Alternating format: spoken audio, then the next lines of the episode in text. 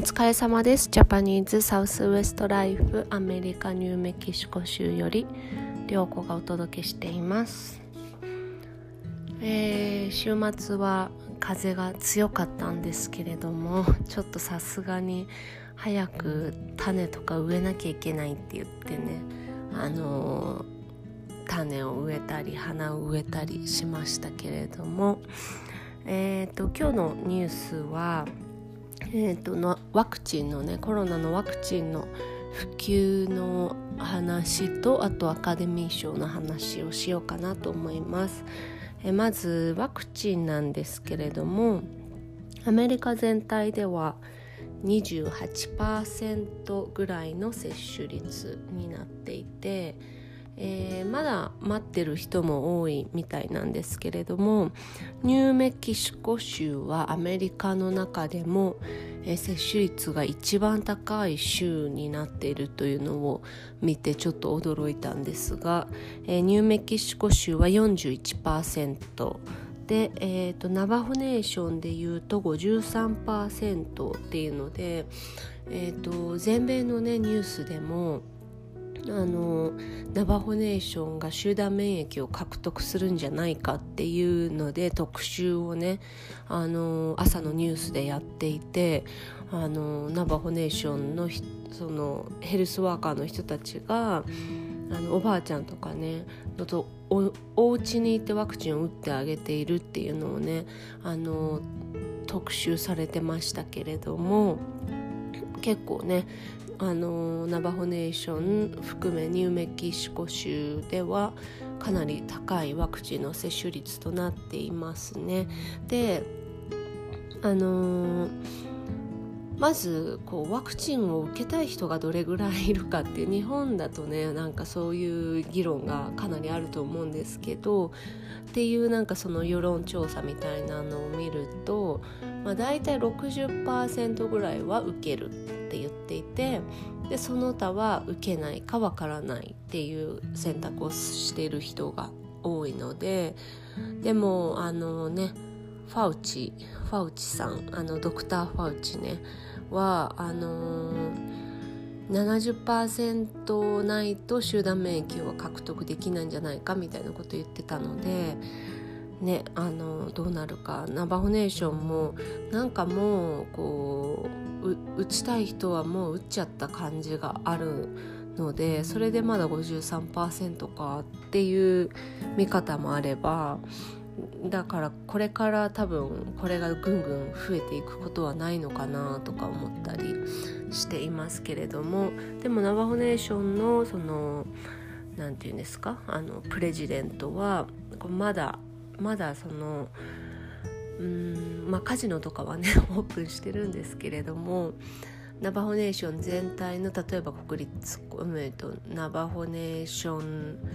えー、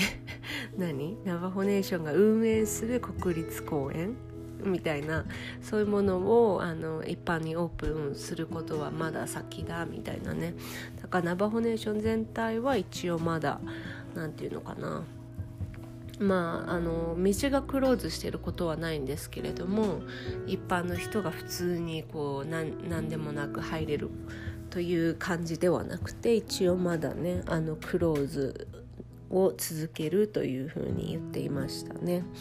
なので、えー、ワクチンは進んでいますけれども、まあ、都会の方ではね結構こうあの移民で来てる人もかなり受けられるような状況にはなってきていると聞きますけれどもまあ受けないという選択をしたりする人もいるのでどうなるかなっていう感じです。で昨日アカデミー賞見ましたか？皆さんあのオスカー日本で中継とかやってるのかな？わかんないんですけれどもオスカーのね、えー、結果が出て、えー、なんだっけ？作品賞は「ノマドランド」っていうね。あのー、韓あ中国中国から来たあの、監督が女性監督がねあの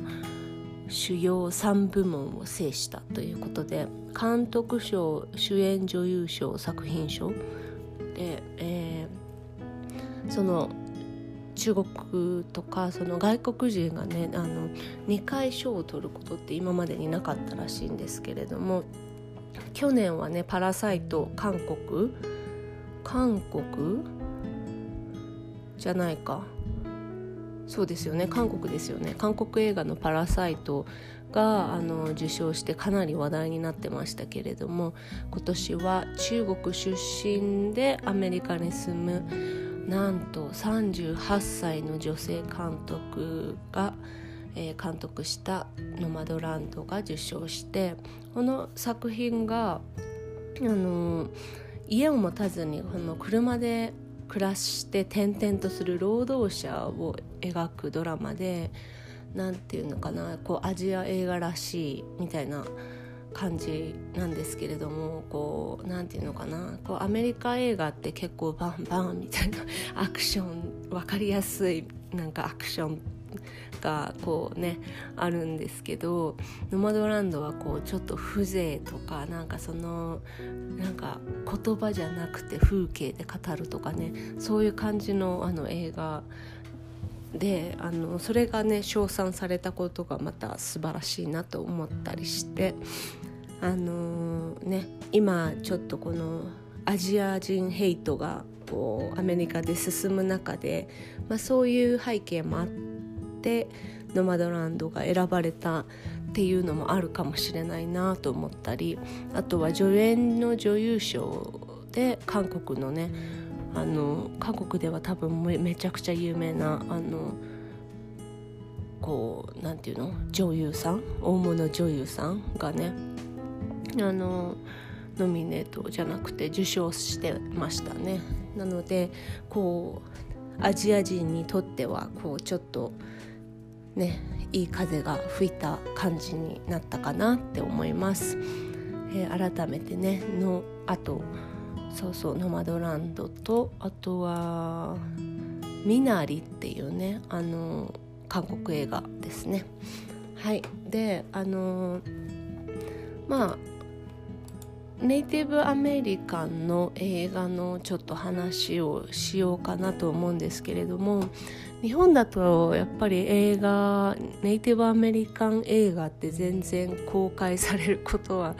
ないと思うんですがまあ、今ネットフリックスとかこう Hulu とかねいろいろ探せば見れると思うのでうんネイティブアメリカンとか調べるとね多分バーって出てくると思うんですけど一番多分有名なのは「ダンス・イン・ダ・ウルブス」あのあの人誰だっけね。あのめちゃくちゃ長い映画なんですけれどもそれが多分一番こうネイティブアメリカン映画としてはこう最初に出てくる映画かなと思うんですがあのうちの旦那もねテレビでねテレビでよくやってるんですよねそれがね。やってるとねあのいつも見てますけれども、えー、最近の映画で、えー、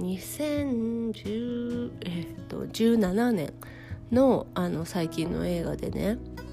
えっ、ー、と「ホスタイルス」っていうあの映画があって日本語だと,、えーと「荒野の誓い」っていうね もう一気にあのウエスタン感が出ますけれども「荒野の誓い」っていう日本名の映画があるんですがこれがあのインディアン戦争1800年代とか900年前半とかのあのインディアン戦争の英雄だったその何て言うのかな大佐みたいな人があのー、シャイアン族の、えー、イエローホークとその家族をニューメキシコからモンタナへこう移送するっていうあの仕事を任されてその道中の話なんですね。でその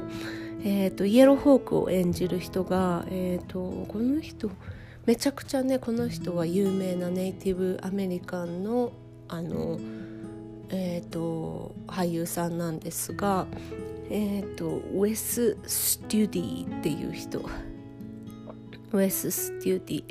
この人は確かチェロキーとかだったと思うんですけれどももうあのネイティブアメリカンのね映画だともう絶対に出ているぐらいの 有名な人。ウェス・ステュディチェロキーですね。純血のチェロキーって書いてある。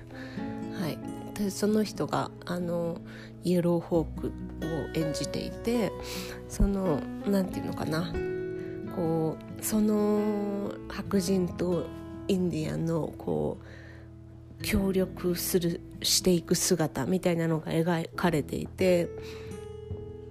結構ですねあのアメリカではあの雑誌の表紙になったりとかしてたんですが日本ではやってるのかな？なんか公開2019年が公開になっていたからやってたんですね多分ね。あのもし何か調べるあの見れるつてがあったら 是非ねあの見てほしいんですけど結構ねネイティブアメリカンの映画は激しいその歴史を描きながらもその中でこう育まれる友情みたいなねそういう映画が多くてあの何て言うのかな。うん面白いですすごく。ね。あの昔のそのインディアン戦争の後の話が描かれた「えー、荒野の近いホスタイルス」っていう映画のお話でした。はいというわけでまた皆様今週の、えー、またお知らせしますけれども今週土曜日の朝9時ねあのセミナーがありますのでもし申し込んでなくてまだ申し込みたいなっていう方はねあの HIS のオンラインセミナーで申し込んでみてください。というわけでじゃあねバイバイ。